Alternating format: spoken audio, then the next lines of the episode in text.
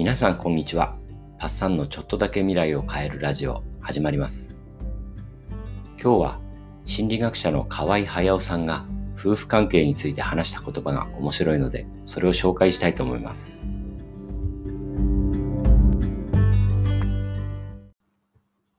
このところ発信内容が家族との関係を良くするためのものに集中しています。自分のことをよく考えてみると、家族、家族との仲が良くないと何をやっても幸せは感じられないだろうなと思ったので、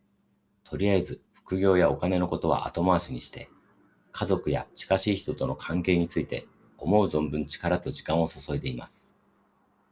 正直に言うと、僕がこれほど学ぶ必要を感じているのは、根っこに苦しみがあるからだと思うんです。特に勉強なんかしなくても、自然に仲良く暮らしている家族やカップルもいますけど、僕は自分の力だけで乗り越えることができなくて、外の力に頼ったと言えます。そして学んでみると、多分自分と同じように家族との関係に苦しむ人は多いだろうと思いますし、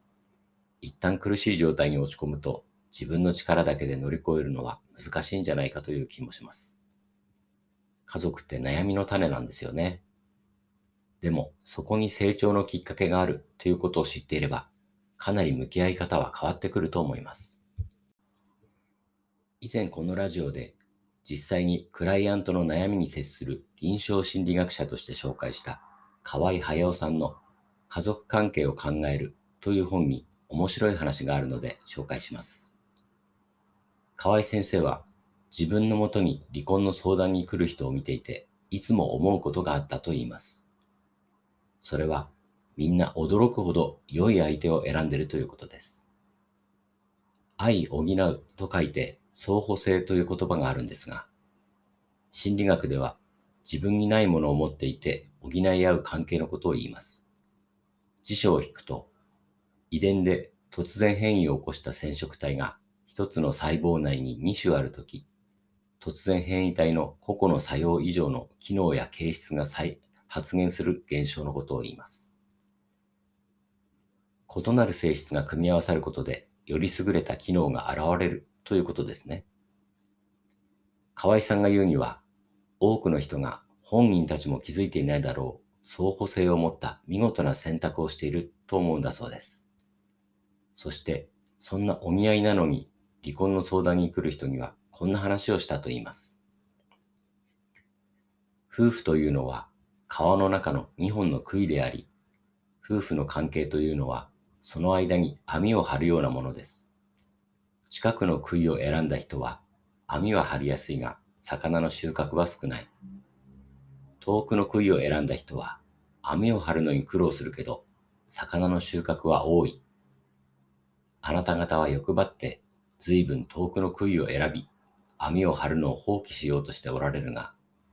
将来の収穫が多いのを期待して、もう一度努力していませんか？すごくわかりやすい例えですよね。夫婦はその共通部分を関係維持のため、対立部分を発展のために必要としているんです。ところが、知り合った頃はこの対立部分に無意識的にも魅力を感じていただろうに、しばらくしてのぼせた状態が終わると、これを発展のために活かせずに衝突を続けてしまいます。よくあるパターンとしては、お互いに共通目的があって頑張っているとき、例えば子育てをしていたり、お金を貯めようと一生懸命働いていたりするときは、お互いの違いにあまり気がつきません。いわば、たくさん襲いかかってくる敵を背中合わせにチャンバラで倒しているようなものです。この戦いが終わって、ふっと相手のことを見ると、まるでお互いを分かっていないことに愕然とします。中年になって離婚の危機が訪れるのはこのパターンが多いようです。ここで対立性を乗り越えられずに他の異性に引き寄せられていってしまうということもよくあります。これをまるでガソリンが切れただけで新車に乗り換えようとしているようなものだと河合さんは言います。やっぱり対立を発展に変えていくには意志の力がいるんですね。そしてそれは時に自分というものを一旦壊して作り変えなければならないほどの難事業だったりもします。家族とか夫婦ってそういう個性のぶつかり合いがあって、それが避けようもなかったりするので、そこが良いところでもあり、しんどいところでもある、という話でした。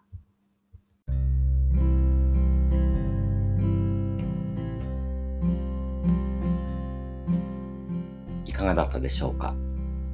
あなたがもしパートナーとうまくいってないなぁと感じているとしても、それは単なるガソリン切れかもしれませんよね。それでは皆さんの未来がちょっとだけ良くなることを願って、バイバイ。